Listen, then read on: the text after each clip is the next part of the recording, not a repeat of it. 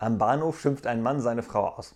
Hättest du nicht so gebummelt, dann hätten wir den Zug noch erwischt. Darauf die Frau. Und wärst du nicht so gerannt, dann müssten wir nicht so lange auf den nächsten warten.